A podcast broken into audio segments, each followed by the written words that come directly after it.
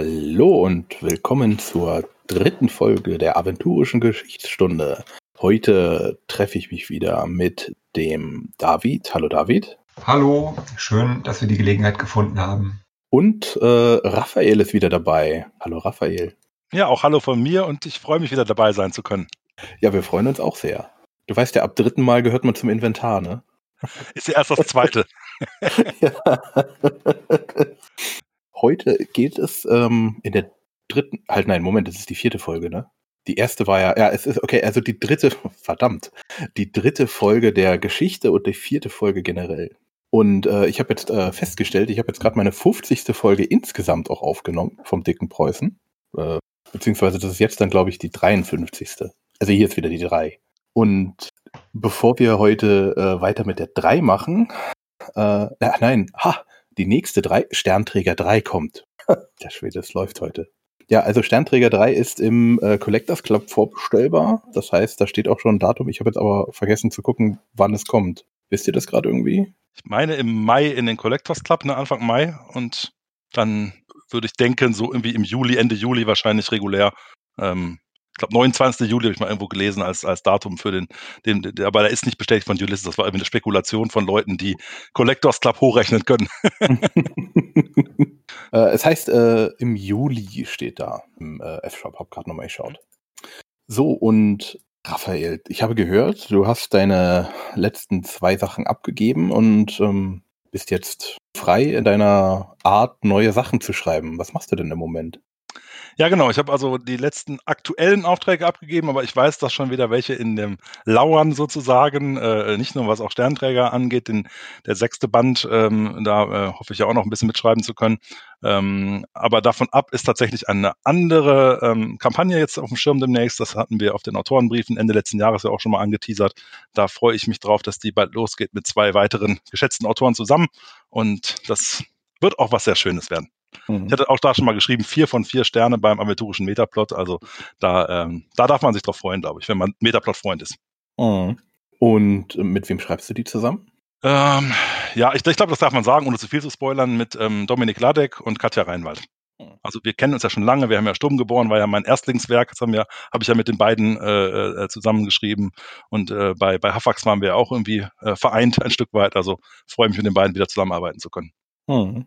Und David, was machst du im Moment? Ja, ich ähm, warte tatsächlich auch gerade auf, auf Rückmeldungen zu äh, Entwürfen, die ich eingereicht habe.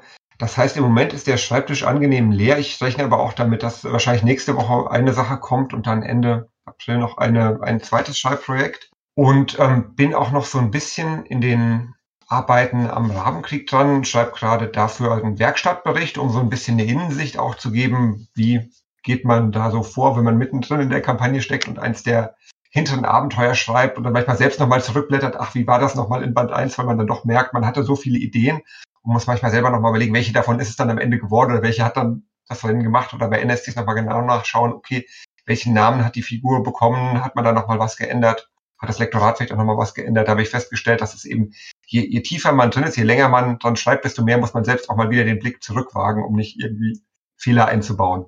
Ich glaube, jetzt bist du gerade stumm. Ja. Kann das? ja, natürlich. Also, ähm, hast du eine Beziehungsmatrix irgendwie dir erstellt? Ja, aber nicht so sorgfältig, wie man es tun sollte, sondern auf verschiedene Zettel verteilt und mit verschiedenen Ständen. Und ähm, ich habe es versäumt, das von Anfang an, dass ich wahrscheinlich irgendwie wirklich ein Excel-Dokument oder sowas äh, machen sollen, um alle aufzulisten. habe ich immer gedacht, naja, das, ich habe die Figuren ja selbst beschrieben oder Armin hat sie beschrieben, wir, wir kennen die ja, das ist ja unser, unser Hauspersonal quasi. Und man stellt aber dann eben doch fest, weil dann gibt es mal irgendwie Namensähnlichkeiten. Dann ändert man nochmal einen Namen, damit die NSCs besser unterscheidbar sind und nicht irgendwie der eine Alrik heißt und der andere Alrikio oder so.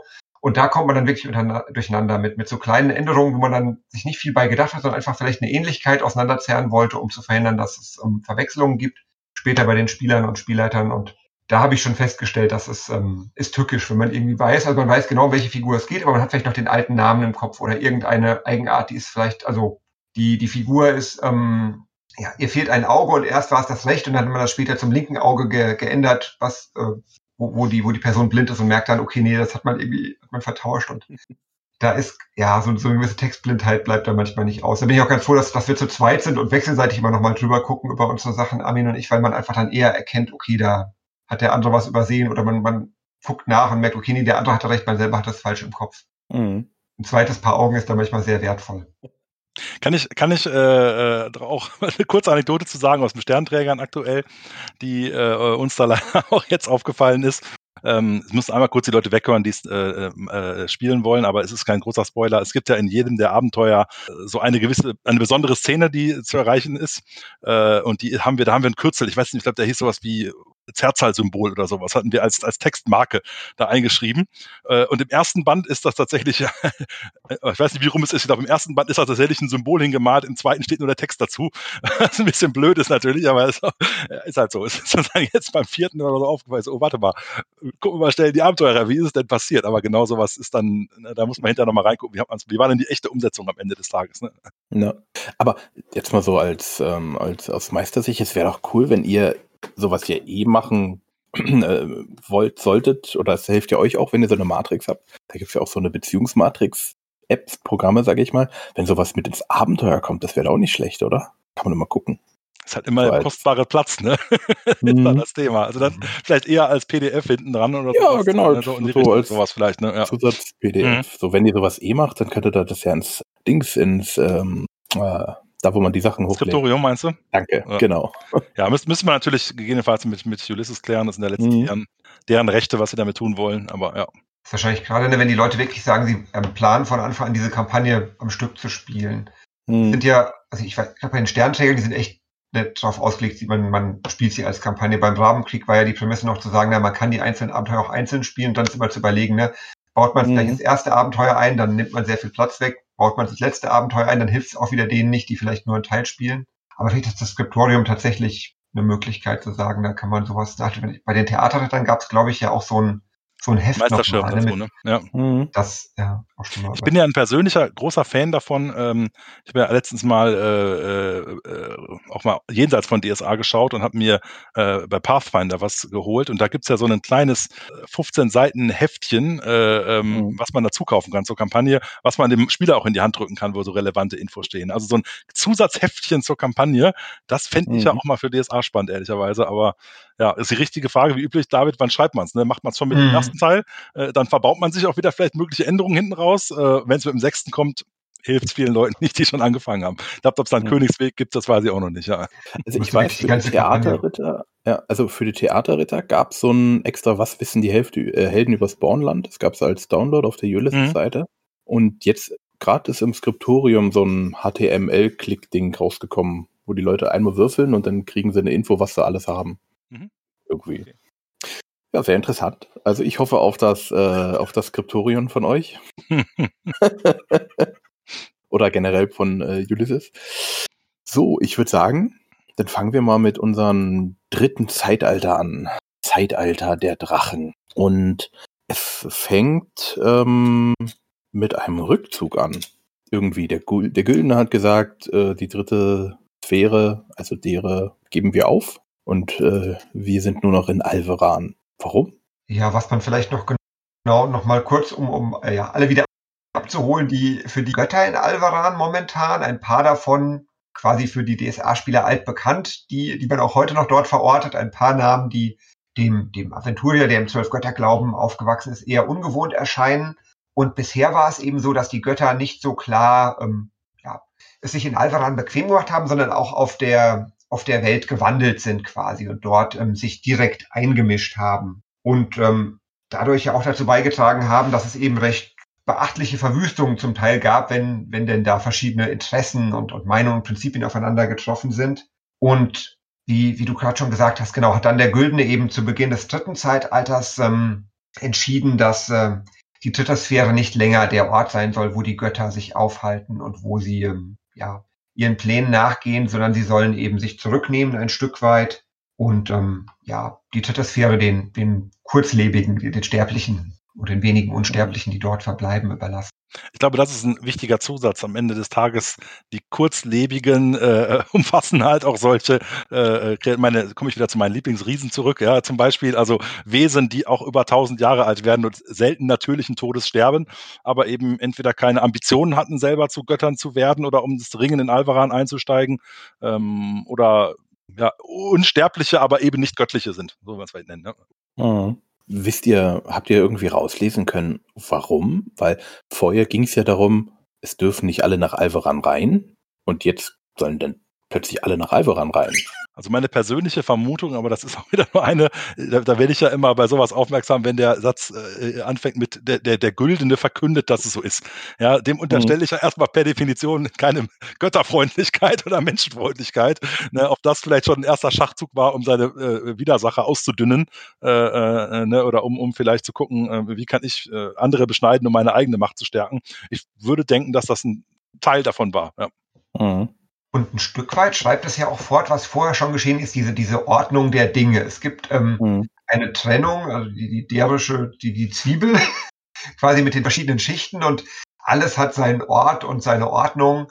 Und ähm, in dem Moment, wo eben die, die ja, Sterblichen mehr werden und die, die Götter ihr eigenes Refugium haben, ist das vielleicht auch ein Stück weit ein Schritt zu sagen, man äh, ja, ordnet die eben jetzt diesem neuen Platz zu und ähm, trennt damit auch ein Stück weit alles in seinen Bereich. Mhm. Okay, die Götter sind weg, haben die Sterblichen allein gelassen. Und was ist jetzt Ihr Plan? Jetzt gucken Sie einfach zu, schauen Fernsehen oder wollen Sie noch, Sie wollen da sicherlich noch weiter Einfluss ausheben, oder? Sie wären ja nicht die Götter, wenn sie sich dann zurückhalten, sondern sie äh, überlegen sich also schnell was Neues oder wahrscheinlich haben sie sich sogar schon parallel zu dem Entschluss überlegt, äh, wie sie ihren Einfluss da stärken können. Ähm, das ist, indem sie, ich glaube, sie heißen Auserwählte äh, äh, erschaffen oder mhm. Leuten die Macht geben, in ihrem Namen etwas zu tun. Ähm, die, die besondere Kraft bekommen, die aber eben nicht die Götter selbst sind. Ne? Das sind ähm, äh, besondere Kreaturen ähm, äh, und, und letztlich kommen daraus dann ja auch erst die echten richtigen Götterkult in Anführungszeichen, ne? dass sie auch mhm. Sterbliche mhm. finden, die zu ihnen über diese Auserwählten wahrscheinlich im ersten Schritt beten. Ähm, und äh, das, ich glaube, das ist für, den, ist für das Ego eines Gottes auch immer ganz schön, wenn es zahlreiche Sterbliche gibt, die dann sagen, hey, der wohnt zwar nicht hier, äh, denn er ist weit weg, aber der ist derjenige oder die ist diejenige, äh, ähm, äh, die genau das vorlebt oder äh, von der wir genau glauben, dass sie das will, was uns auch zusagt. Und deswegen äh, machen wir jetzt fleißig Götter, Göttinnen Dienste. Ähm, das kommt ja auch erst auf an der Stelle jetzt. Ja. Mhm. Okay, ähm, dann haben die Götter jetzt die Auserwählten gemacht und Nandus hat gesagt, ich mache den Besten. Ja, das ist ein Thema, was sich, was sich durchzieht, ne? dass die, dieser Wettstreit, äh, wo, wo, die, wo die Götter auch sehr äh, mhm. menschlich mhm. erscheinen in diesem ähm, immerzu ähm, ja, Wettstreiten, wer, wer ist der Klügste, wer ist der Beste, wer ist der Geschickteste im äh, ja, Nutzen seines Einflusses. Mhm. Und ähm, bei Nandos ist es so, dass der ähm, jemanden erschafft, ähm, der ja später in der, in der DSA-Historie noch eine große Rolle spielen wird, den Alvaran ja das, das Wissen, der zu diesem Zeitpunkt noch ein, ein Wesen ist, sich später aber teilen wird in, in zwei Entitäten, den, ähm, ja, die, die dann als, als Borbarat und Rohal später einmal bekannt sollen und ähm, damit, ja, also für, für die Zeit, die deutlich näher an unserer aventurischen Gegenwart liegt, die ähm, fürs, fürs ähm, direkte Rollenspiel auch bespielbar ist, noch eine große Rolle spielen werden. Oh, jetzt müssen wir einen Spoiler ranmachen. okay. Ich glaube, ähm, ist das ja. ja auch cool, dass eine der, der, der, was hier zum ersten Mal vermittelt wird, auch eine der größten Kontroversen, die, glaube ich, über diese Historia und äh, mhm. ne, äh, gekommen sind, weil man ja, ich sag mal, der geneigte Ur-DSA-Spieler von 1984 oder wann, ich war, ich bin ja erst deutlich später dazugekommen, ehrlicherweise, ähm, für den war ja immer die, Sitz, die Setzung, äh, äh, Nandus ist der Sohn von Hesinde und Fex, ne, also ein Halbgott. Äh, äh, mhm. Und hier taucht plötzlich auf im dritten Zeitalter äh, Fex hatten wir zwar auch schon gehabt, der hier was tut, aber Nandus als völlig eigene besonders machtvolle Entität, also nichts von Halbgott, äh, äh, der hier etwas schon schafft. Also das ist, ich glaube, was, was auch nicht überall gut ankam, aber ist eine, eine mhm. neue Setzung, äh, äh, die erst einmal, ähm, die aber letztlich natürlich auch ein Stück weit plausibel ist. Äh, also ich will jetzt mhm. gar nicht pro oder contra eingreifen, aber äh, offenbar ist Nandus jetzt mittlerweile, kann man vielleicht sagen, jemand, der deutlich mächtiger ist oder zu dem Zeitpunkt zumindest war. Ja. Mhm. Wobei er kam ja auch schon im zweiten Zeitalter vor. Er wurde ja der Berater vom, genau. beziehungsweise auch schon im ersten Zeitalter, glaube ich, ne? Im ersten weiß ich jetzt gerade ich glaube schon. Im ersten kam er auch schon und im zweiten wurde er dann offiziell der Berater vom Güldenen. Mhm. Aber hier nimmt er, wie gesagt, diesen Alvarian, Alvaranian des Wissens eine besonders prominente Rolle ein. Und wie schon David sagt, ist das zum ersten Mal jemand, über den man noch häufiger stolpern wird, diesen Alvaranian des Wissens. Ja. Mhm. Und was ist, was macht ihm so besonders? Ja, ich würde sagen, da ist der, der Wille ähm, einzugreifen nochmal oder der, der Wille auch Wissen zu sammeln und dadurch zwangsläufig einzugreifen nochmal stärker. So ein bisschen hat mich das so an diese Forscher- und Labordaten-Situation erinnert, ne? weil es mhm. in der mhm. Historie heißt, dass er eben ganz gezielt auch ähm, ja oder wissentlich ein, ein Volk in, in Tod und Verderben führt, nur um quasi zu erforschen, wie reagieren die darauf und wie, wie ja, gehen sie damit um. Und genauso eben auch ähm, dann andere Völker mit, mit besonderem Wissen ausstattet, um auch zu schauen, wie, wie entwickeln die sich weiter. Das ist so ein, ja, also sehr nüchtern kalkulierendes Beobachten, finde ich, was jetzt auch wieder, also natürlich nicht so passt zu diesem zwölfgöttlichen, ähm, in der zwölfgöttlichen, mhm. zwölfgöttlichen Überlieferung geschilderten Bild der guten Götter, die äh, ja sich eben um die Menschen sorgen und auch mhm. ja, den Menschen was Gutes wollen. Genau, diese Formulierung auch, er, er möge äh, Wissen sammeln, koste es, was es wolle.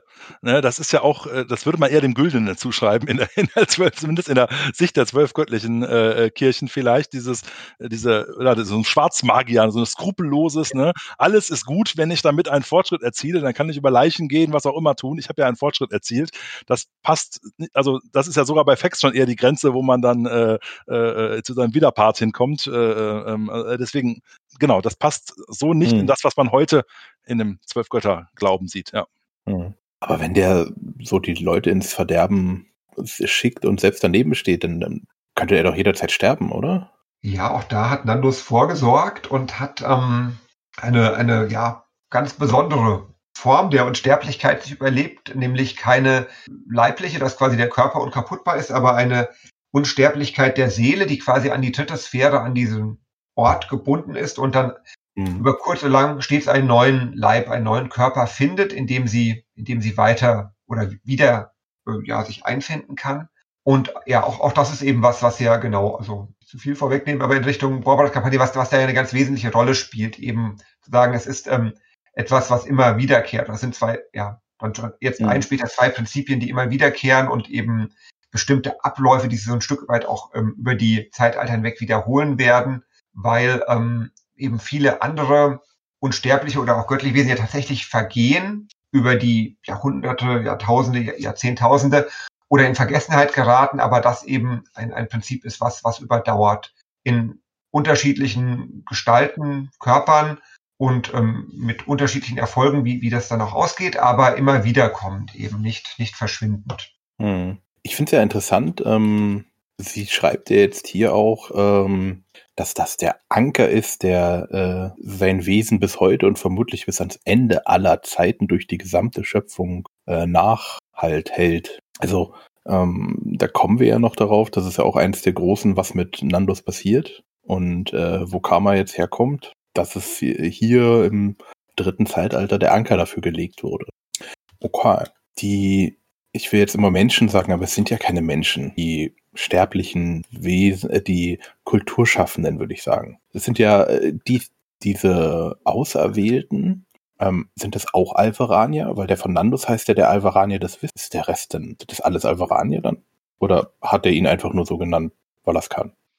Ja, also ich hab, ich meine Interpretation davon ist äh, ehrlicherweise, das sind nicht alle äh, Alvaraniare in dem Sinne, denn das heißt ja auch tatsächlich, die sind nicht unsterblich, ja, ähm, äh, und äh, für mich zählt, also ich, ich verstehe es zumindest so, David widersprich mir, wenn du es anders siehst, aber dass diese, diese Champions, wie man sie heute teilweise kennt, ne, also ein Aika mhm. Brasorak oder irgendwie sowas, das ja. ist auch ein Auserwählter in, also damals gab es Äquivalente, so will ich es mal nennen, ne, die auserwählt mhm. sind und bei aller Macht, die der Aika mit sich führt oder auch andere hatten, ist er nun mal kein Alvaraniar und, und wird es in dem Sinne auch nicht sein. Also ähm, ich weiß nicht, ob es da eine fließende Grenze gab oder ob es halt ein paar Götter, die selbstbewussteren unter ihnen, die gesagt haben, wir nennen unsere Alvaraniare und statten sie ein bisschen besser aus. Äh, ähm, das ist, weiß ich nicht genau, aber es, ansonsten sind die meisten Auserwählten eher eben sowas wie, wie diese Champions, äh, die man heute halt auch durchaus noch treffen kann. Mhm. Aber dann natürlich, die deutlich jünger sind, weil sie eben wirklich sterblich sind und immer alle Jubeljahre oder alle Jubeljahrzehnte, äh, Jahrhunderte erst wieder erscheinen. Ne? Mhm. Gut, dann haben wir jetzt die, äh, ich habe es ja schon gesagt, die Kulturschaffenden. Aber die Tiere bekommen auch ähm, Auserwählte. Das sind dann die Tierkönige. Konnten die alle sprechen dann und machen und tun oder was ist mit denen dann passiert? Die zumindest sind ja, werden dann ja unsterblich. das ist dann ja ein Geschenk äh, äh, Zatuarias am Ende, die das so toll findet, Mhm. dass, äh, dass es auch Tierkönige gibt, dass die unsterblich gemacht werden.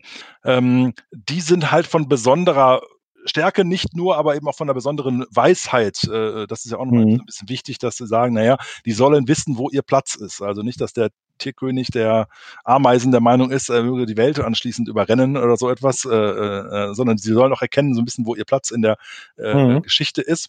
Ähm, Tierkönige sind ja irgendwie so eine DSA-Besonderheit, weil die immer mal wieder auftauchen, wenn man sie gerade braucht, ein Stück weit. Äh, und es auch Mhm. keine abschließende Übersicht oder sowas gibt, äh, ähm, was auch gut ist, äh, finde ich, finde ich persönlich sehr, sehr gut sogar. Ähm, Mhm. Deswegen äh, auch mal mit Blick auf die Tierkönigen, denen man so begegnen kann. Äh, die meisten von denen konnten zumindest kommunizieren. Äh, in dem Sinne, ich gehe davon aus, dass das im Wesentlichen die werden äh, tun können. Die sind ja unsterblich und äh, haben viel Zeit zu lernen, sage ich mal. Ähm, ich würde es aber auch vom Tier abhängig machen. Ne? Also gerade wenn das Wissen ist, ne, ähm, es, du, du weißt da, wo dein Platz ist, da bist du besonders gut. Das überlege ich gerade selber, aber wenn man eine als hinreichend dumm geltende Tierrasse hat, bin ich mir nicht sicher, ob der Tierkönig dann auch so besonders sprechen kann am Ende des Tages. Ja, also Mhm. Oder überhaupt Interesse verfolgt. Äh, ja, Genau, vielleicht auch das nicht, genau, Interesse ja. an Konversation hat oder höherer Ja. mhm. Philosophie. Ja.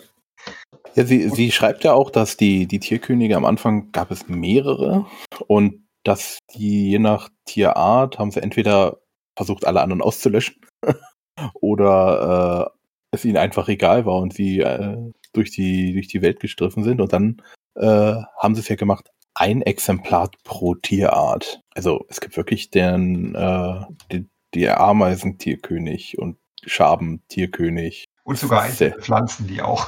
Mhm. Also auch da ist, ist, es gibt ja keine detaillierte Auflistung, aber auch da wird angedeutet, es gibt eben auch einige Pflanzenarten, die ein ähm, ja, königliches Exemplar ihrer Art besitzen, das dann eben über besondere Fähigkeiten und eine gewisse Unvergänglichkeit verfügt. Mhm.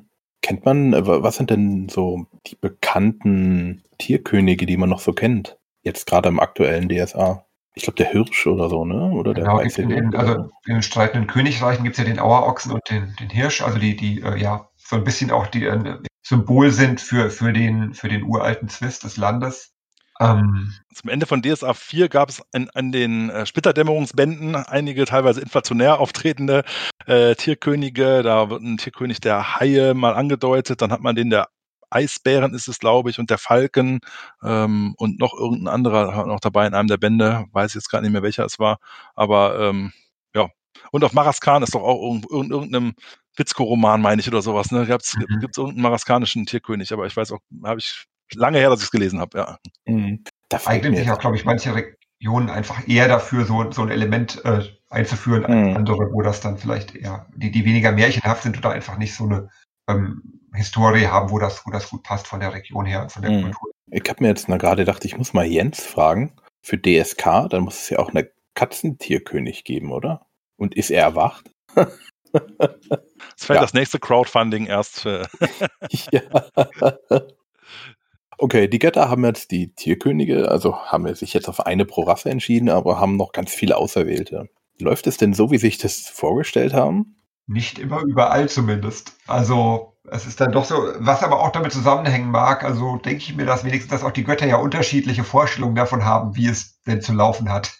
Und ja auch deren Anhängern, äh, also Wege und Philosophien vermitteln, die ja auch nicht immer völlig miteinander vereinbar sind. Also so unterschiedlich Mhm. die Elemente sind, sind ja auch die anderen Prinzipien, die die Götter vertreten. Und äh, zu erwarten, dass dann, wenn man so unterschiedliche Götter hat, die alle ihre Vorstellung haben davon, wie es sein sollte und ihren Einfluss ausdehnen wollen, ist es ja auch ein Stück weit naheliegend, dass eben nicht immer nur Friede, Freude, Eierkuchen herrscht. Und das ist dann so ein Stück weit, ähm, ja, die, die Ursache, dass man sagt, ähm, man, man braucht eine ordnende Macht, die eben nicht nur fern in Alvaran ist, sondern auch vor Ort ihre Eingreiftruppe hat, sage ich mal. Zumal es eben auch Völker gibt, die ähm, ja erschaffen wurden von, von Unsterblichen, deren Erschaffer aber vergangen sind durch Oger und auch die Trolle werden genannt, Estoria. Mhm. Gerade bei den Ogern denke ich mir auch, man, die sind ja eh schon dafür bekannt, dass sie nicht die freundlichsten Gesellen von allen sind. Und wenn dann jetzt noch irgendwelche Götter, die gerade mein Erschaffer und Papi äh, getötet haben, mir auch noch sagen wollen, was ich tun soll, Mhm. kann ich mir gut vorstellen, dass die Oger sagen, ihr könnt mich mal, ja, machen so weiter, wie wir wollen. Ja, also deswegen, ähm, genau, das, da waren die Götter vielleicht auch ein bisschen naiv am Anfang zu glauben, dass es so funktionieren würde. Na, okay, wenn es nicht funktioniert, was haben sie dann gemacht? Einmal Reset gedrückt, alles platt gemacht und nochmal neu angefangen? das wollten sie ja gerade nicht machen. Also sie haben schon gesagt, nee, wir müssen irgendwie ne, ein bisschen konsequent bleiben. Ist ja, ist ja erstmal gut äh, an der Stelle. Ist ja auch nicht immer so. Äh, haben ja genug Umentscheidungen der Götter gesehen. Aber an der Stelle haben gesagt, nee, das ist unser Geschluss, Entschluss. Daran halten wir fest. Ähm, wir müssen jetzt Wesen schaffen, ja, das sind vielleicht nochmal so eine Art Stellvertreter in Anführungszeichen, ne? Äh, Wesen schaffen von besonderer Macht, die uns äh, vertreten können, die halt keine Götter sind, aber die man respektiert und ernst nimmt, so will ich es mal formulieren. Und das sind letzten Endes mhm. dann äh, die Drachen geworden, oder die, die großen Drachen heißen sie, glaube ich, äh, ähm, genau genommen. Unterscheidet man von den Tatzelwürmern und Co. später, aber auch von normalen Riesenlindwürmern. Ähm, und tatsächlich ach, heißt es dann auch, äh, jeder Gott darf einen solchen erschaffen, sodass man am Anfang 17 große Drachen hat, die äh, dann nach Aventurien oder ja, in die dritte Sphäre zumindest äh, entsandt werden. Ja. Okay, jeder äh, hat also einen Drachen erschaffen. Hat er wieder der Goldene wieder den größten oder hat sich äh, Fex den größten erschaffen? Hey, der Golden hat sich zumindest einen der bekanntesten erschaffen, nämlich äh, äh Pyrdakor. Äh, ja, jetzt haben wir ja schon vorhin über Sternträger mal gesprochen, also der taucht ja auch in heutigen Publikationen immer mal wieder noch auf. Äh, ähm, mhm. Das ist sicherlich einer, den die meisten DSA-Spielerinnen und Spieler, die ein bisschen mit Historie zu tun haben, auch noch einfach kennen, weil der natürlich ganz im Sinne seines Erschaffers auch genug Unheil angerichtet hat in der Zeit und oft genug nach Macht greifen wollte. Ja. Mhm. Ich glaube, das ist ja auch dann der goldene Drache, ne? Wenn ich das jetzt äh, richtig in, in Erinnerung habe. Also steht da prächtig, leuchtend und Gold wird dazu beschrieben in der, in der Historie, dass er mhm. ja eben auch, äh, was, was die Persönlichkeit angeht, diese, ja, das, das Selbstbewusstsein bis hin zur Arroganz, dass er da auch was übernommen hat, eben von seinem, von seinem Erschaffer. Und dann, ähm, ja, also kann man, kann man wohl davon ausgehen, dass er, dass er angemessen seiner Stellung als, als Drache des zu dem Zeitpunkt höchst unter den Göttern wahrscheinlich auch mhm. äh, eben eine Erscheinung hatte, die, die ihn ausgezeichnet hat gegenüber den übrigen Drachen. Mhm. Was haben die Drachen denn gemacht, nachdem sie da sind? Haben sie gesagt, okay, wir sind jetzt hier, betet uns an? Oder haben sie gesagt, äh, oder gab es denn Konflikte unter ihnen, weil jeder das gleiche Stück Land wollte? Oder? Im Grunde findet auch wieder so ein Stück weit so ein, so ein Ordnung schaffen statt. Also eben jetzt ein Unterteilen in, in verschiedene Provinzen, Reiche, Einflussgebiete, wo eben zu jedem, hm. ja, für, für, jeden Bereich einer dieser Drache die Zuständigkeit oder die Vorherrschaft übernimmt und es ja vielleicht einzelne, ja, sterbliche oder einzelne kleinere Völker gibt, die dem versuchen zu entgehen, indem sie in ganz entlegene Gebiete abwandern, wo aber doch eben die, die Masse der Völker eben in Gebieten lebt, die jeweils einem, einem der Drachen unterstehen und wo dann auch deren Ordnungsvorstellungen gelten. Hm. Okay, also die Drachen teilen es auf, dann ähm, unter ihrer Anleitung werden große Drachenstädte errichtet, zentrale Ort der Herrschaftsausübung. Und gibt es denn von diesen Städten noch welche? Oder sind die alle untergegangen im Laufe der Ionen? Also es wird eine benannt, die man noch heute kennen oder kennen kann. Äh, äh, Draconia im Raschtoulswall. Äh, äh, wobei das auch, das war eine meiner ersten DSA-Erfahrungen, glaube ich. Ne? Also das mhm. wurde ja auch, das war ja tatsächlich mal äh, eine der Entdeckungen, die man früher machen konnte in, im Rahmen von, von äh, DSA. Ähm, Editionen, sage ich mal, vor der fünften. Also es ist nicht immer erst neue, all, uralte Städte konnte man nicht immer erst jetzt wieder entdecken, sondern Draconia ist eher nicht äh, in, in der ersten äh, 1984er Version schon drin gewesen, sondern das kam erst später, wurde erst wieder entdeckt ähm, mit der ich glaube, relativ bekannten Magierakademie. Ähm, ja, ehrlicherweise, was mir nicht klar ist, ähm, welchem der Drachen Draconia zugeordnet ist. Ähm, also ich habe hm. ehrlicherweise aber auch nicht mehr die ganzen alten Draconia-Texte durchgewühlt. Aber das ist zumindest die einzige, von der man sagt, dass sie irgendwie noch die Äonen überdauert hat. Was sicherlich nicht heißt, dass kreative Autoren nicht künftig nochmal Drachenstädte irgendwo auftauchen lassen dürfen. Äh, aber sie sind zumindest so abgelegen, dass man sie nicht mehr so nebenbei heute finden kann. Ja. Mhm.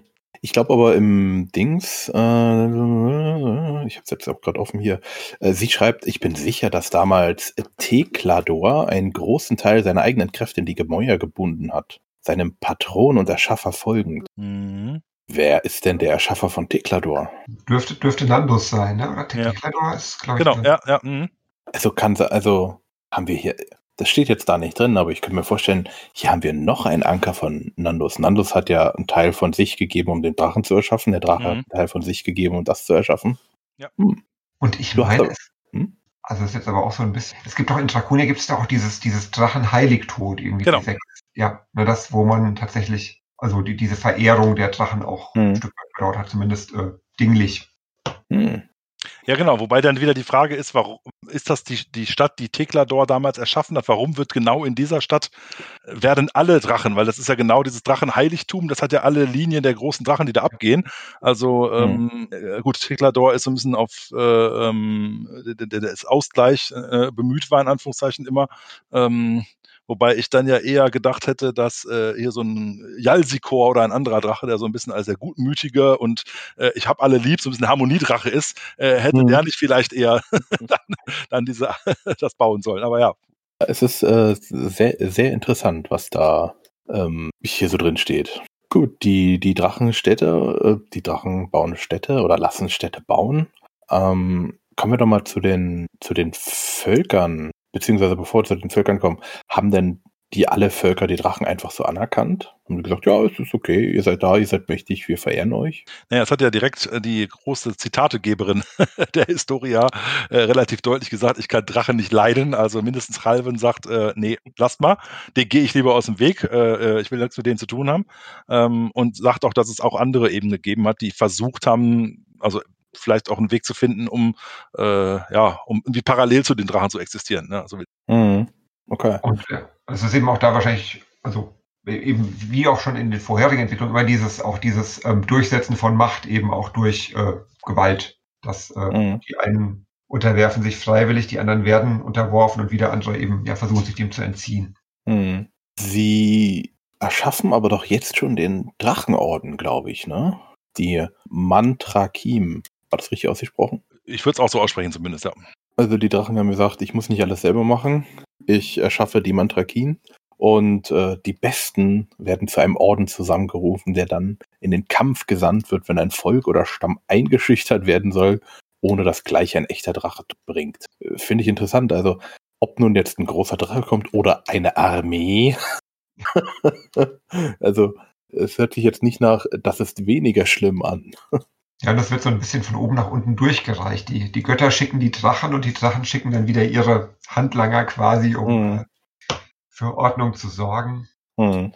Aber auch das, also während ja die, die Drachen selbst nicht mehr in so, ähm, oder seltener in, in, den, in den meisten Abenteuern deutlich weniger direkt eingreifen in die Handlung, sind ja die, die Mantrakim immer noch äh, aktiv und auch in dem ein oder anderen Abenteuer durchaus auch als Gegenspieler der Helden ähm, anzutreffen. Das ist in, in Drakensang sind die ja eine, eine Fraktion, der gegen Computer spielt. Und auch in der ähm, Drachen. Drachenchronik auch, ne? Drachenchronik, genau. Und da sind die auch, also er sieht, das ist so auch, ähm, so langsam finde ich, fängt es auch an jetzt im dritten Zeitalter, dass man eben diese Spuren deutlicher nachverfolgen kann, die hier in Anfang nehmen und auch in dem, in der aventurischen Gegenwart noch ihre, ihre Auswirkungen zeigen und nicht mehr nur reine, reiner Mythos sind, es war einmal dies und es war einmal das. Hm. hm. Wie sehen die denn aus? Also was sind das? Also. Ja, es ist halt irgendwie so noch eine Mischung aus Drache und den, den Echsenwesen, also den Achats vielleicht am ehesten. Ne, also ich glaube schon, die waren auch relativ groß. Ich meine mich zu erinnern, dass sie so drei, dreieinhalb Schritt groß gewesen wären von ähm, auf, auf zwei Beinen. Also so ein bisschen übergroße Achats, äh, würde ich jetzt mal ein Stück weit sagen, mit so leicht drachischen Zügen noch. Äh, ne. Ah, okay. Was, man, man, merkt schon, dass es nähert sich so ein bisschen an, auch den jüngeren Völkern, äh, zwei Beine, zwei Arme und so. Das, äh, mhm. ja, sind nicht mehr die, die Eisriesen und die Feuerriesen oder so, sondern es wird schon so ein Stück weit, ja, nähert es sich den, den neueren äh, Größen von Lebewesen an. Wenn wahrscheinlich auch die, die, die, die körperliche Kraft und die Kraft der Magie noch deutlich überlegen ist allem, was später kommt. Ja. Und kommen die Drachen auch untereinander eigentlich gut klar? Also sind ja alles Brüder und Schwestern, sage ich mal. Haben Drachen ein Geschlecht? Das ist eine gute Frage. Von man spricht meistens das, also der Drache, heißt es oft mal. Also ich habe von, es gibt auch Drachinnen natürlich, ne? also in, in, in, in, normalen Aventurien, sag ich mal, ne? ähm, gibt es das, so die eine bekannte, auch im Auckland, glaube ich, Kaiserdrachen. Aber von den großen sind alle als der. Die Endung Ohr klingt auch nicht sehr weiblich, muss ich gestehen. Ich weiß nicht, ob die kein Geschlecht haben, vielleicht, aber auch. Aber es ist tatsächlich auch so, äh, wenn ich es richtig im Kopf habe, bei den Drachen, zu denen Calvin mehr sagt, dann sagt sie dann auch eben er und nicht sie hat dieses oder jenes getan. Oder er geriet im Streit mit. Hm. Mhm.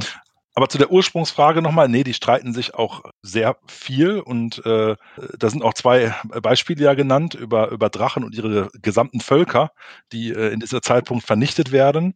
Kalfakor und Xanedor, Namen kannte ich ehrlicherweise auch nicht vor der Historie. Ich weiß nicht, ob es sie vorher gab. Äh, ähm, was ich ganz spannend finde, weil die auch Göttern zugehörig waren, die man, äh, ähm, ähm, die als untergegangen zählen, während ähm, Xanedor der Wächter über alle Geheimnisse ist, da kann ich mir noch vorstellen, dass die Drachen sagen, den müssen wir mal schnell loswerden. Das ist mir, wer weiß, was der doch in der Hinterhand hat gegen mich, äh, war Kalfakor der Bewahrer der Traditionen. Also das ist ja, wenn ich mir alleine über den Beinamen denke, jetzt wäre jetzt nicht der erste von meinen Brüdern, den ich töten würde, weil er ja ein Stück weit auch äh, meine, meine Macht oder meinen, meinen Auftrag mit hochhält. Und ich mache mir schon mal eine mentale Notiz, ich glaube, da muss ich mal was, da will ich mal was zu machen. Das klingt sehr spannend, das muss ich mir mal, mir was zu überlegen. Also ein bisschen in der Historie wühlen ist immer ganz gut. Also tatsächlich so einen, mindestens zwei der großen Drachen sterben jetzt in diesem Zeitalter. Hm. Ah, okay. Und die äh, Mankarim, ich meine, haben die immer, wem folgen die immer? Immer dem Goldenen oder weil er der, der Höchste ist? Also der goldene Drachen für Pyraktor? Oder was haben die gemacht? Also ich hätte das tatsächlich so verstanden, dass da jeder Drache seine eigene, sein eigenes Gefolge sich erschafft, dass die zwar von, vom Wesen her, vom Aussehen her ähnlich sind, dass aber durchaus jeder, jeder Drache eben über solche Matrakim gebietet und die dann eben auch losschicken kann, wenn es darum geht, seinen Willen in die Tat umzusetzen. Ja, okay. So sehen. Jeder die eigenen, die kämpfen dann wieder miteinander, aber trotzdem können sie sich äh, überdauern und äh, gibt es immer noch. Das ist auch nicht schlecht. Sind die eigentlich unsterblich? Also, das habe ich jetzt nicht gelesen. Oder vermehren die sich normal? Das ist eine spannende Frage, ob die, die jetzt äh, also heute in aventurischer Gegenwart noch aktiv sind, ob das die gleichen sind, die quasi schon im neuen Zeitalter hinter sich haben oder ob äh, das die Nachkommen derer sind. Ich glaube, das ist auch nirgends genauer festgelegt. Also ich weiß gar nicht. Genauer fest, ich würde es vermuten. Ich meine, wenn man mal reinschaut, heute begegnet man ja, also man kann Fuldigor noch begegnen. Ne? Das, der ist ja, glaube ich, auch, wenn ich mal so drüber schaue, der einzige, wo man echt eine Chance hat äh, in einem Helden, nicht nur, weil es ein Abenteuer gibt, wo man wirklich mal zu ihm hinreist, sondern dass man eine Chance hat, den mal zu sehen und die anderen, die irgendwo in den Limbus umherreisen oder wo auch immer oder vielleicht nur noch existieren, weil man es nicht genau weiß, ähm, also in meiner Vorstellung sind das die gleichen, so würde ich es immer, immer, immer, nennen. Aber klar, es ist nicht, es ist nicht genauer gesagt. Und ich würde nicht Fulligor fragen, ob er der gleiche ist. Oder ob er eigentlich erst der vierte seiner Art ist, der Jungspund. nee, also äh, bei den Drachen, da würde ich jetzt auch davon ausgehen, dass es die gleichen sind. Aber ich meine die äh, Mantra-Kiepen. Aber bei der, ob die Drachen die gleichen sind, ist auch eine gute Frage. Also vereint sich ja alles im, im, im Karfunkel. Wenn man vergeht, kommt aus dem Karfunkel neuer oder so. Oder man packt seinen Karfunkel rein und dann ist man durch und dann kommt ja nichts. Wer weiß. Ja, ich, ich glaube, vielleicht auch ab, vo voller Absicht nicht, nicht in letzter, im letzten Detail festgelegt. Ich weiß nicht, die, die Boron-Kirche, ne, die betrachtet ja die Karfunkel tatsächlich als die, die Grabmäler der Drachen. Deswegen mhm. darf man die auch nicht so einfach kaputt hauen oder schnöde hin und her verkaufen. Weil man sagt, das ist quasi der Ort, wo deren Seele schläft oder überdauert. Mhm die, ja. Ich meine, das ist wahrscheinlich wie gesagt dadurch, dass keiner, ähm, dass man keine, keine Vergleichsinstanz hat, die das beurteilen kann, weil eben selbst unsere, unsere ähm, erzählende Riesin irgendwann eben aussteigt aus der Erzählung, ähm, hat man, hat man keine wirklich verlässliche Erzählinstanz, die dann sagen kann, genau so war es und das, ja. Mhm. Lässt eine gewisse Freiheit für die Spielleiter und, und Abenteuerschreiber. Vielleicht kommt ja auch noch was. Was die Mantra Kim angeht, würde ich tatsächlich auch eher erwarten, also die äh, deutlich kurzlebiger erwarten. Ich meine nämlich auch zu erinnern, der äh, Mantra, äh, Mantra K ist, glaube ich, der Singular, äh, dem man in der Drachenchronik begegnen kann. Da hat da schon ein Alter angegeben, was in tausend, in N tausend Jahren angegeben ist. Also da, die, die würde ich tatsächlich eher als eine normale in Anführungszeichen normale Rasse sehen, die natürlich deutlich länger lebt als andere, aber äh, jetzt nicht in, in Zeitaltern lebt oder sowas. Ne? Ja haben die, die Drachen, wenn die jetzt schon sich eigene, einen eigenen Orden machen, haben die noch mehr erschaffen? Oder wurden denn neue Völker jetzt dann auch gekommen? Haben die Drachen da gesagt, okay, ich will jetzt auch eigene Völker erstellen, erschaffen, Gott spielen? Die Drachen waren es nicht, äh, ähm, also die Götter selber, wobei es steht in dem Text, ne, erschaffen sich einige Götter neue Völker, die sie den Drachen anvertrauen. Aber das heißt für mich eigentlich eher sowas wie hier, ich habe was Neues, äh, pass mal gut auf, dass das, äh, ne, äh, dass dem nichts passiert. Äh, und weniger, dass jetzt, ich sag mal, als Beispiel wird ja hier zum Beispiel auch, äh, also Beispiel hier Praios aufgeführt, der die Gryphonen äh, ähm, erschafft als Wesen. Da wird er nicht vorher seinen, ich glaube, Darador ist ne, der, der, der Praios zugehörige Drache, mhm. den wird er nicht vorher gefragt haben in meiner Sicht. Hier, was hältst du davon, wenn ich Gryphonen mache, sondern die setzt er ihm einfach vor und sagt, hier, das sind Gryphonen, die sollen in meinem äh, Dienste stehen, äh, die sollen meine Idealen folgen, äh, achte mal drauf, dass der Volk sie entwickeln kann. So würde ich es eher nennen. Ah, okay. Die Gryphonen, die, die gibt es ja heutzutage unter dem Namen Feliden, glaube ich, ne? Ich war mir da gar nicht so sicher, wo, worauf das abzielt, weil ich zuerst tatsächlich an so Greifenartige dachte, also die, die Greifen, die Erken und die Sphinxen, die sind ja hervorgegangen aus einer Ursprungs, aus einem Ursprungsvolk.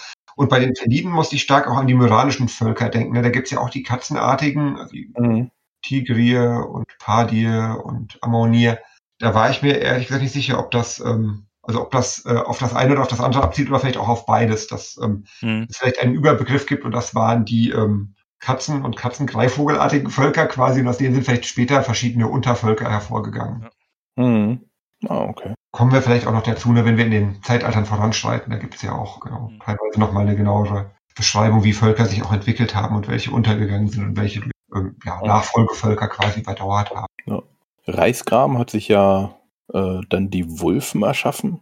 Ja, da bin ich auch schon mal gestolpert, als ich es gelesen habe. Die sind mir vorher auch noch nie begegnet, muss ich sagen. Ich mhm. glaube, die sind auch eine Neuschöpfung der Historie. Ich weiß nicht, Raphael, ob du die, ob die vorher kanntest? Das Einzige, wo ich Wulfen kenne, das ist in der Phileason-Saga, wo sie aber ja äh, ne, äh, ähm, deswegen na klar, das sind auch irgendwie Reichsgraben und Nivesen, das gehört ja auch wieder alles irgendwie ein Stück weit zusammen. Ähm, aber ist für mich auch eine völlige Neusetzung gewesen, ja. Ja. Man kann ja noch sagen, die Gryphen werden hier besch beschreiben, diese Kreaturen sind vom großen, schlanken Wuchs, haben Katzenköpfe und Schwanze, ähneln aber ansonsten den meisten anderen Zweibeiner. Die kräftigsten unter ihnen haben Löwen und Tierköpfe, teil sogar mit Reißzähnen der Säbelzahntiger.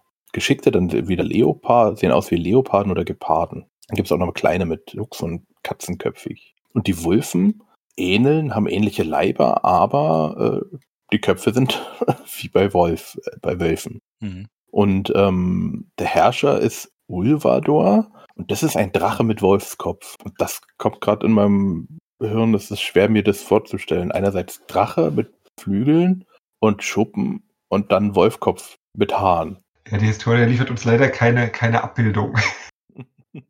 Das ist tatsächlich etwas schwer, sich bildlich auszugestalten. Mhm. Okay, Marder. Jetzt kommen wir zu Marders Volk und Marders Frevel. Das ist, schon, das ist eine schöne Überschrift, muss ich sagen.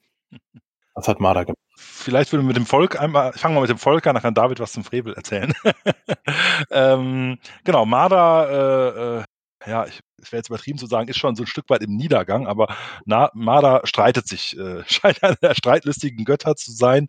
Ähm, ähm, auch mit, mit Nandus ähm, äh, relativ viel und äh, äh, tatsächlich stirbt ihr Drache äh, mit dem Namen Nirandor, sagte mir vorher auch so nichts, ehrlicherweise, auch vor den Auseinandersetzungen mit Farmendor schon und dann sagt sich Marder auch so jetzt, ne, Drache schon tot, jetzt will ich mal was anderes haben, vielleicht auch ein neues Spielzeug haben. Und sie erschafft ein neues Volk, die Baschuriden und ähm, das, das ist ganz interessant, weil über die Baschuriden könnte man noch heute noch so ein Stück weit stolpern. Ne? Da sind wir ja vor einiger Zeit gab es da auch erst ein bisschen was im Rahmen eines äh, Kaiser-Raul-Konvent vor zwei, letztes Jahr, was glaube ich, David, oder was vor zwei Jahren? Genau, letztes, letztes Jahr war ne? ja. Genau, da ist man schon mal auf so ein paar Spuren in Abenteuern gestoßen und wer das Dornenreich äh, sich ein bisschen genauer anschaut, der findet da auch Spuren von dieser alten Rasse, äh, die damals aufkommt. Und das sind ähm, besondere Menschen, ja, Menschen ist nicht, Humanoide, so muss man es nennen, genau, die nämlich so ein drittes Auge auf der Stirn haben und das äh, äh, sehr zaubermächtig sind und das kennt man ja auch äh, heute noch bei einigen Leuten oder bei im, im Myranor ist es auch gar nicht mehr ganz so selten, aber so dieses äh, dritte Auge auf der Stirn, das sagt man ja auch anderen Leuten nach, ob der, der Horas auch irgendwie so ein drittes Auge hat oder so zumindest die Macht davon hat, äh, weiß ich auch gar nicht genau, wie die finale Setzung ist, aber zumindest ist das etwas, was nicht äh, äh, was ein Stück weit die Jahre überdauert hat und sich irgendwie auch ein bisschen auf die Menschen ausgeprägt haben muss. Also diese Baschuriden sind dann doch schon deutlich menschenähnlicher als, als andere äh, ähm, Rassen. Mhm. Also sie tragen ja in Myrano den Namen Archera.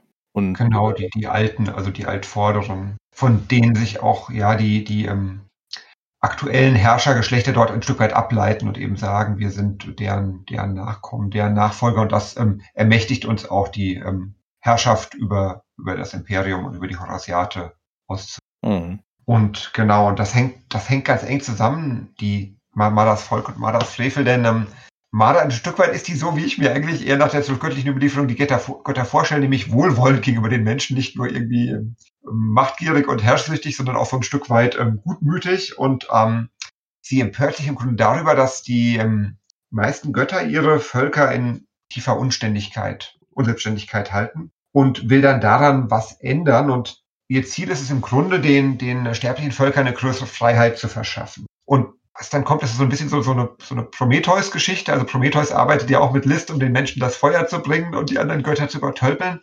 Und ganz ähnlich macht das Marder auch, die ähm, eben den Plan ersinnt, ähm, den Menschen einen stärkeren Zugang zur, zur Magie als dem, dem edelsten unter den Elementen zu geben.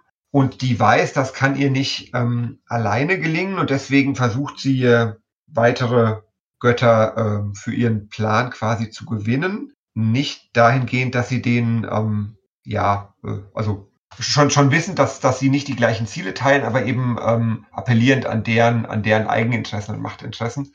Und ähm, so gelingt es ihr ähm, im Verein mit, mit einigen weiteren von, von ihr überlisteten oder von ihr verführten Unsterblichen eine, eine Öffnung in die ähm, Trennung zwischen den Sphären zu reißen, also dieses, diese, diese göttliche Ordnung, die entstanden ist in der den vorangegangenen Zeitalter ein Stück weit wieder, ähm, ja, da kräftig dann zu rütteln, sage ich mal, und einen Riss in die Sphären, in die Sphären zu schlagen, durch den dann, ähm, ja, die, die wilde, ungebändigte Magie hindurchströmt und eben in die, in die Sphäre gelangt. Und ähm, das äh, also wird, wird beschrieben als ein sehr ja, brachialer, gewaltiger Vorgang und ähm, die Magie kommt dann so, so kräftig und mächtig, dass eben das für viele Sterbliche auch zu viel ist und die, die in diesen Strom geraten, vergehen in, der, in dieser puren Macht und entweder daran sterben, dass sie davon hinweggefegt werden oder weil ihr, ihr Geist, ihr Verstand das nicht zu fassen vermag. Es gibt aber eben auch einige unter den Baschuriden, die, ähm, die in der Lage sind, das zu, zu verstehen, das ähm, in sich aufzunehmen, das zu kontrollieren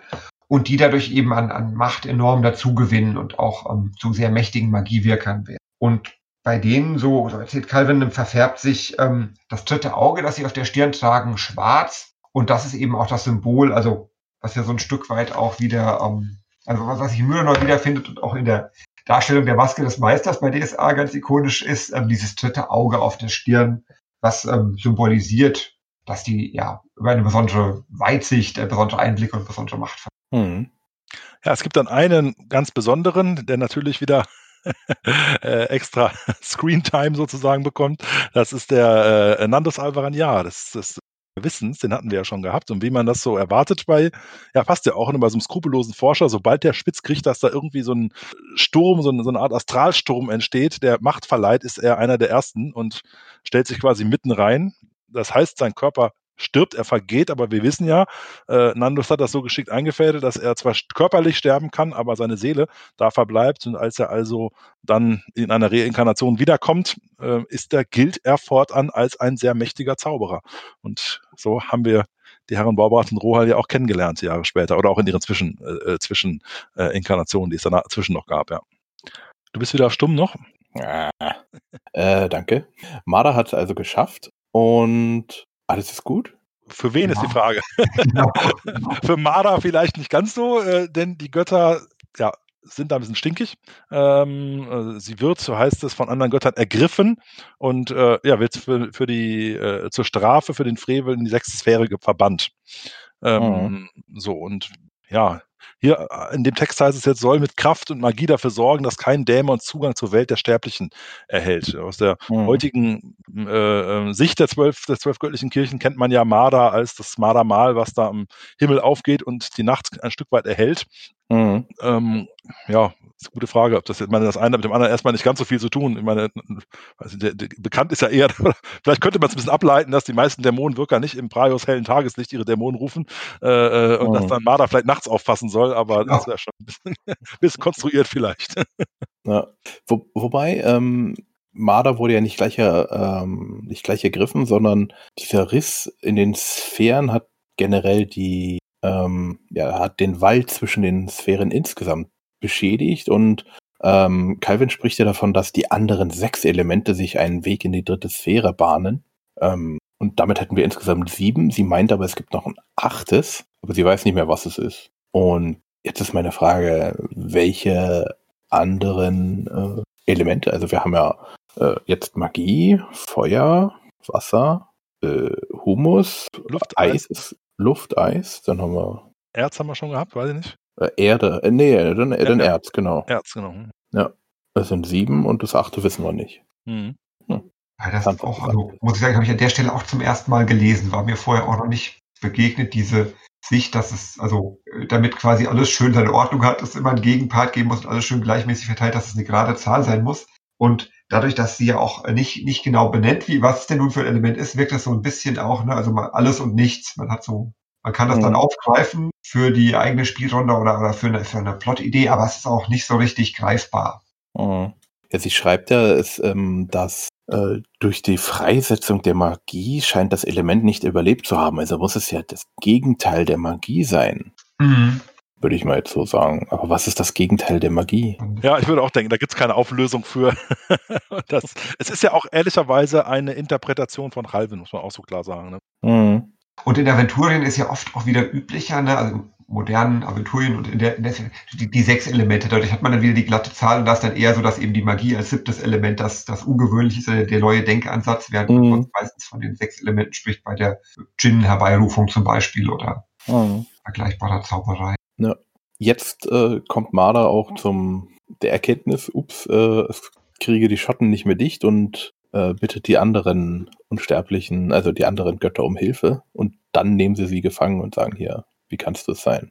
Was, die können sie einfach schließen und dann? Naja, durch diese Macht die, die, der, der Elemente, die er, also erstmal gibt es zwei Dinge. Einmal durch diese Freisetzung der Magie ist jetzt Magie im Umlauf, so will ich es mal nennen. Ähm, und dadurch kommt es ja erst dazu, dass jetzt von den Sterblichen es Leute gibt, die eben über Magie verfügen können, die sie wirken können. Also quasi das, mhm die Geburtsstunde der, der Zauberkundigen. Ja, also Gildenmagier natürlich war damals noch nicht dran zu denken, aber äh, ab diesem Zeitpunkt können auch die kleinen sterblichen Rassen jetzt auch Leute hervorbringen, die astrale Kräfte besitzen. So, so will ich sagen. Das ist das eine, aber das andere ist nun auch, es entstehen auch gewisse Orte, also Durchbrüche, ähm, äh, äh, ähm, wo die anderen verbleibenden sechs Elemente besonders stark in, äh, äh, in, der, in der dritten Sphäre werden, wo die sogenannten mhm. Zitadellen der Elemente entstehen. Das ist ja ein spannendes Thema, was ja irgendwie so im Zuge der Bauberat-Kampagne relativ viel äh, bekommen hat und danach eher abflachte äh, wieder ein Stück weit, wobei es glaube ich noch viele Leute gibt, die das immer noch sehr spannend finden, weil noch nicht so viel gesetzt ist, was denn mit diesen Zitadellen passiert und wo sie denn genau mhm. liegen. Äh, äh, ähm, einige wenige sind, sind bekannt ähm, ähm, und das sind sicherlich typische Orte, wo man eigentlich nur als, das ist ein richtiger Heldenort, wo man eigentlich mal, ja. äh, wo der Normalaventurier nicht hinkommen wird, äh, äh, aber so ein richtiger, so ein, so ein ultimatives Ziel für eine Heldenexpedition, sag ich mal. Ne? Also die sind alle auf Dere irgendwo verteilt. Genau, insbesondere sind sie nicht alle in Aventurien, das ist ja auch, ich glaube, das, das, die Humus-Zitadelle ist in, in, in Myranor, meine ich, irgendwo oder sowas, da gab es ja einen Roman zu. Also die ist zumindest äh, nicht in Aventurien, aber sie sind irgendwo verteilt über Dere, ja. Hm. So, jetzt kommen wir zum Ende, zum Ka Karma Corteon, das Ende des dritten Zeitalters. Es gab Bürgerkrieg, die, äh, also Bürgerkrieg der Drachen, sag ich mal. Die Drachen haben sich gegeneinander bekämpft, die Sterblichen auf jeden Fall auch. Und es gibt immer noch viele Drachen. Und nun passiert wieder etwas anderes. Dieses Mal sind es nicht die Götter, die aus der dritten Sphäre gehen, sondern jetzt müssen einige Drachen gehen. Was ist denn da passiert? Ja, die, Mach die Drachen sind halt noch mal stärker geworden ne? und äh, vielleicht ein Stück weit auch ähm, den Göttern ein Dorn im Auge, zumal ja einige der Götter offensichtlich keine Drachen mehr haben, weil sie zwischendurch gestorben mhm. sind. Mhm. Äh, ich stelle mir das auch so ein bisschen wieder äh, aus heutiger Sicht wie so eine politische Konsensentscheidung vor, ne? dass man sagen muss, es gibt ja halt gewisse Parteien, die dürfen keine Minister stellen, keine Ahnung was, äh, ne? und deswegen einigt man sich jetzt mal und es dürfen aber nicht mehr alle mitspielen. Mhm. Es dürfen, äh, nimmt man sechs Drachen, die auf dere bleiben sollen, die da äh, äh darauf achten sollen und, und ähm, äh, äh, nennt die fortan dann die sogenannten alten Drachen äh, und dann wählt man eben aus dem der Menge der Drachen sechs Stück aus, die diesen, diesen Job bekommen und die übrigen sollen über die Sechssphäre und den Limbus wachen ähm, und, und werden später hohe Drachen genannt. Äh, also dann teilt man ja. diese, diese großen Drachen in, in alte Drachen und hohe Drachen auf. Was war die sechste Sphäre? Ah, ah hast du mich erwischt. Äh, äh, ja, ich habe ja gehofft, dass das mir Tina sagen kann. Ich weiß es nämlich auch gerade nicht mehr. Das Problem ist, dass die äh, in Aventurien nicht so, nicht so ähm, klar angelegt sind, ne, dass man sagen kann, man zählt von, von, äh, von einer in die nächste. Ähm, das ist die, ähm, die, die Sphäre, die neu hinzugekommen ist im, im Vergangenen, also in, der, in unserem letzten. War das das Totenreich dann? Ähm, in unserem letzten ähm, Podcast, als es um die zweite Sphäre ging, das ist im Grunde die, der Ort, wo die, wo die Zauberkundigen ihre, ähm, ihre Kraft herziehen und die, die geschaffen wurde quasi als, also, ja, Wall gegen die, gegen die, gegen die Dämonen. Also der, der, der Sternenwall quasi, der, der ähm, verhindern soll, dass, ähm, ja, das Gefährliche, das Bedrohliche, die hineinbricht und die Ordnung der Welt stört. Ja, okay. Und das ist da, wo Womada, ne, wo Womada auch gelandet ist nach Mhm. der Lese. Also die sechste Sphäre ist das Bollwerk, ist praktisch die Mauer gegen den Dämonensultan und seine absch- abscheulichen Horden. Da haben wir jetzt also äh, sechs Drachen und Marder. Hier haben wir jetzt das erste Mal, dass es ähm, das, was äh, uns erzählt wird, dass wir hier diese zwölf haben. Sechs Drachen hier, sechs Drachen in, der sechsten Sphäre. Das ist, glaube ich, das erste Mal, dass das ungefähr mit dem Überlieferung der Zwölfgöttlichen zusammenfällt, ne? Ja, wobei man sagen muss, dass natürlich in der zwölfgöttlichen Überlieferung noch sehr rudimentär nur etwas über dieses sehr, sehr lange zurückliegende Zeitalter bekannt ist. ne? Das stimmt schon. Mhm. Aber klar, genau, man hat diese Zwölfer, diese äh, Zahl mit sechs und sechs auf der einen Seite und zwölf Göttern auf der anderen Seite, die irgendwie zusammenpasst. Ähm, hat aber, jetzt ohne vorweggreifen zu wollen, in künftigeren Episoden hier äh, gibt es natürlich dann Konflikte, äh, weswegen man nicht so leicht sagen kann, naja klar, zwölf Götter, zwölf Drachen, das passt schon, Mhm. weil ähm, ja, sie sind ja nicht alle gleich freundlich. ja. Mhm.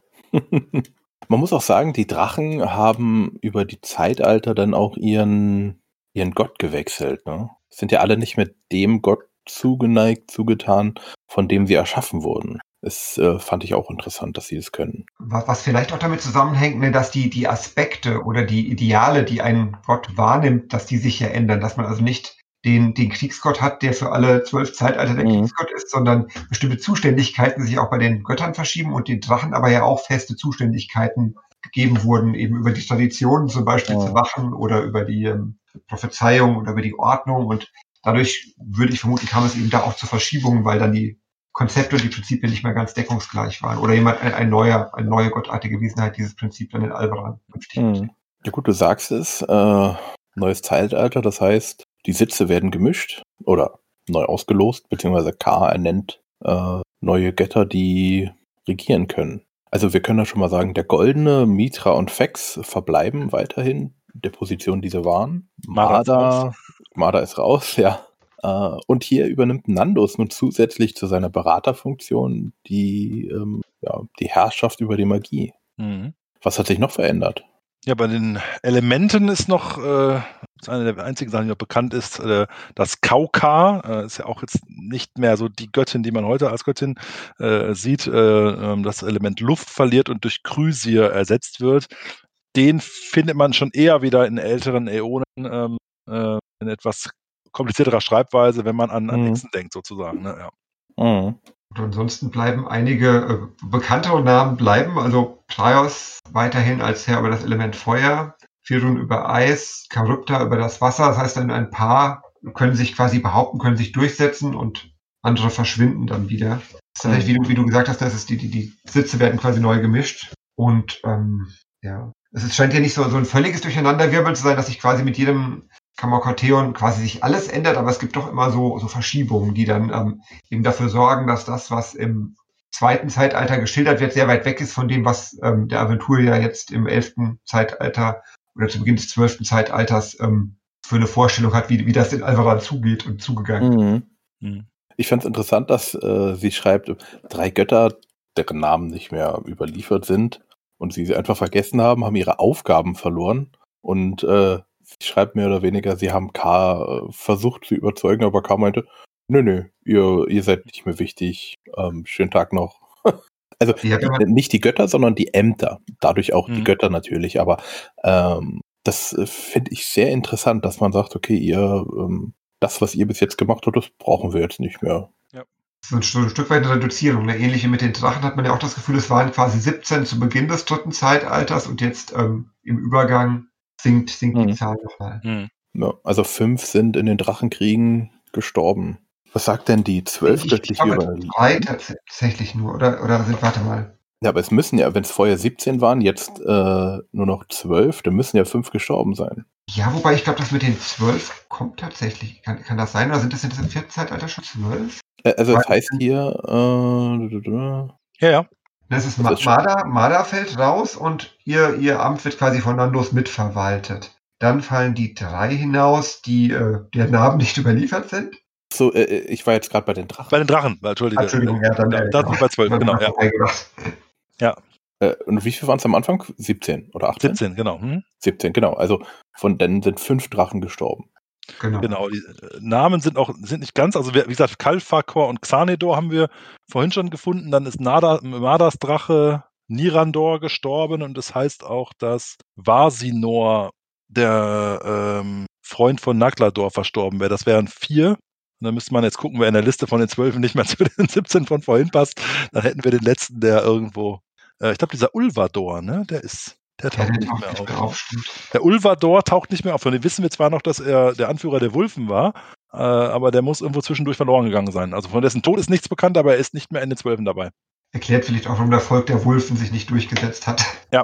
Jedenfalls nicht in Aventurien. Genau. Ja, daran könnte es liegen. In den, ähm, es gibt hier nochmal eine, eine Info, eine Infokarte nochmal von der Redaktion, dass in Publikation der erste Drachenkrieg auf eine Zeit vor über 200.000 Jahren datiert ist. Aber äh, sie sagen selber, äh, ich zitiere hier, äh, zum Glück ist das eine sehr schwammige Formulierung, denn sie trifft auch zu, wenn dieser Krieg vor einer Million Jahren stattgefunden hat. Wir haben uns an dieser Stelle dafür entschieden, keine Jahreszahlen zu nennen. Finde ich auch schön. Ja, ich- Ja, ja, Ich mindestens. kann mir vorstellen, dass das dem ein oder anderen DSA-Fan, der eben wirklich gerne alles ganz genau wissen will und eben auch die, diese Festlegung, Mhm. ja genau, gibt ja die einen, die sich beschweren, die sagen, Aventurien ist eigentlich schon viel zu eng beschrieben und die anderen sagen, sie wollen aber gerne wirklich auch diese, diesen Detailgrad und eben auch wissen, wie Mhm. ist es denn wirklich, zumindest als Spieler, auch wenn es vielleicht ihre, ihre Heldinnen und Helden nicht wissen. Und ja, mit, mit dem Kunstgriff eben zu sagen, es war, es ist mindestens 200.000 Jahre her, kann aber auch deutlich länger gewesen sein, lässt, lässt man sich die Freiheit eben offen. Was was sicher Mhm. auch sinnvoll ist, eben mit Blick auf, auf zukünftige Geschichten, die man noch erzählen kann, nicht zu viel, äh, was zu weit weg ist, schon in allen Einzelheiten festzulegen. Ich habe jetzt gerade noch mal kurz geschaut. Äh, es gibt aber tatsächlich einen kleinen Widerspruch, was unseren Freund Ulvador angeht, weil äh, der in einem der späteren Zeitalter noch mal auftritt oder sein Tod da zumindest beschrieben ist. Äh, äh, er jetzt aber weder zu den alten noch zu den hohen Drachen kommt. Also der, entweder der hat eine Sondersituation bekommen als einziger nicht alter, nicht hoher Drache. Äh, ähm, ja, oder Halben ist halt auch nicht allwissend. Ne? Vielleicht nichts daran. Aber wir werden im späteren Zeitalter noch mal über ihn stolpern. Mhm. Ich wollte jetzt gerade sagen, naja, vielleicht ist es mit der Zeit, aber die Zeit ist ja inzwischen festgelegt, also kann es daran auch nicht liegen. Mhm. Wobei ja auch tatsächlich, das hatten wir ja, glaube ich, in der ersten, in der ersten Folge mal auch, dass eben Calvin so ein Stück weit auch so eine unzuverlässige Erzählerin ist, ne? dass man Mhm. eben sagt, sie ist auch, ähm, sie ist keine absolute Instanz, sondern sie steht so ein Stück weit auch da mit drin, hat auch ihre eigene Meinung zu bestimmten Dingen, mag Genau. eine mehr, das andere weniger. Vielleicht lässt sich es auch damit ein Stück weit erklären. Sie sagt ja auch, sie mag, sie mag keine Drachen. Ja. Was hat denn die, die zwölfgöttliche Kirche geschrieben? Die sprechen ja ganz anders. Sie sagen ja, dass die Drachen im ersten Zeitalter angesiedelt sind, wo sie aus den Tränen von Los hervorgegangen sein sollen. Und Ja, der- dann, Der Schöpfungsmythos ist da, glaube ich, sehr äh, akkurat. Da hat alles seine Ordnung. Es äh, fängt mit, mit ähm, Los und Sumu an und dort wird eigentlich schon alles vorherbestimmt. Und deswegen, ja, ist da einiges schon deutlich früher festgelegt. Und die Drachen haben eben auch so eine ganz feste äh, ja, Zuordnung, weil es eben nur zwölf Götter gibt, weil es nur zwölf Götter geben darf, äh, sind das eben von Anfang an immer nur zwölf gewesen und hm, Ja, und ganz interessant finde ich, die, die vielleicht ist auch wieder nur eine, andere Darstellung von Halven, aber äh, als ich mir so das durchgelesen habe, was, was die Halven beschrieben hat, ne, äh, dass da steht, äh, sechs Drachen werden auserwählt äh, in, in zu wachen, die anderen müssen äh, äh, den, die Sechssphäre und den, den Limbus bewachen. Das klingt für mich, wir haben die sechs, äh, äh, ne, die das große losgezogen haben, die bleiben in der dritten Sphäre. In der zwölfgöttlichen Mut, das ist ja genau umgekehrt. Ne? Da sagt man, äh, es gibt sechs Drachen und der Pöderkor begehrt wieder auf und kriegt von Farmelor äh, eins drüber. Äh, äh, und Pöderkor muss in, äh, in der dritten Sphäre bleiben und die anderen sechs dürfen nach Alvaran. Also die tauschen ja. Ein Stück weit dieses, Mhm. welcher Job ist denn eigentlich der schönere von beiden, ja. Denn die zwölf Götter sagen ja auch, dass äh, die hohen Drachen als äh, Wächter, den, den Göttern an Alvaran als Wächter dienen sollen. Und das ist jetzt wieder eine andere Sphäre, als Calvin Genau, beschreibt. ja klar. Gut, dann kommen wir noch zu Marda. Marda im zwölfgöttlichen Glauben. Marda gilt ja da als die Tochter Hesindes mit einem sterblichen Vater. Was Genau, äh. Es ist wieder der, der, der Zwang, da es nur zwölf Götter geben kann und darf. Äh, mh, ist das, äh, ja, muss, muss sie quasi, kann, kann sie göttliche Abstammung sein, kann aber nicht auf der gleichen Stufe stehen wie die Zwölfe. Ja. Mhm. Und auch nicht gestanden haben vorher.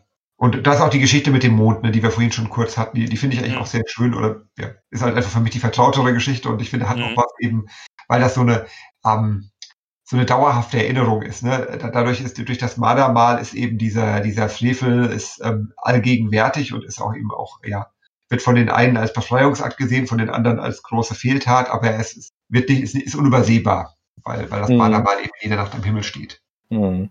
Und das ehrlicherweise, klar, das, man ist damit äh, aufgewachsen, hätte ich fast gesagt, aber die Geschichte, die kennt man eben so besser. Das passt für mich auch so. Ne? Praios ist einfach stinkesauer, dass äh, Marder äh, jetzt die Magie freigesetzt hat und jetzt will, soll sie für alle Ewigkeiten da oben am Himmel stehen äh, und ihren Dienst verrichten. Also das, das finde ich stimmig. Da haben die zwölf göttlichen Kirchen gut Überzeugungsarbeit geleistet.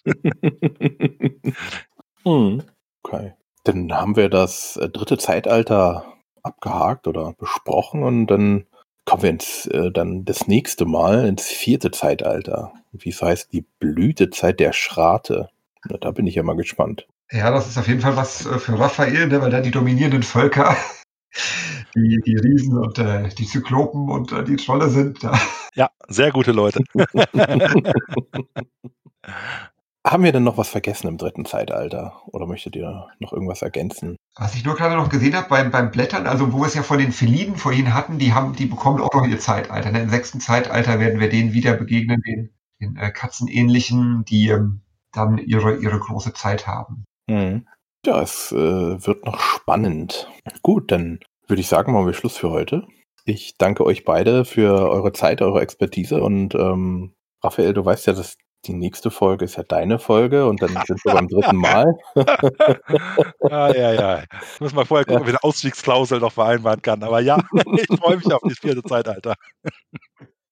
Gut, dann wir danken euch da draußen für eure Aufmerksamkeit. Wir hoffen, ihr hattet Spaß. Wenn ihr Fragen, Wünsche, Anregungen habt, kontaktiert uns irgendwo. Wir kriegen das irgendwann irgendwie mit. Und dann noch einen schönen Tag, schönen Morgen, schönen Abend und bis zum nächsten Mal. Ciao. Tschüss. Tschüss auch von mir.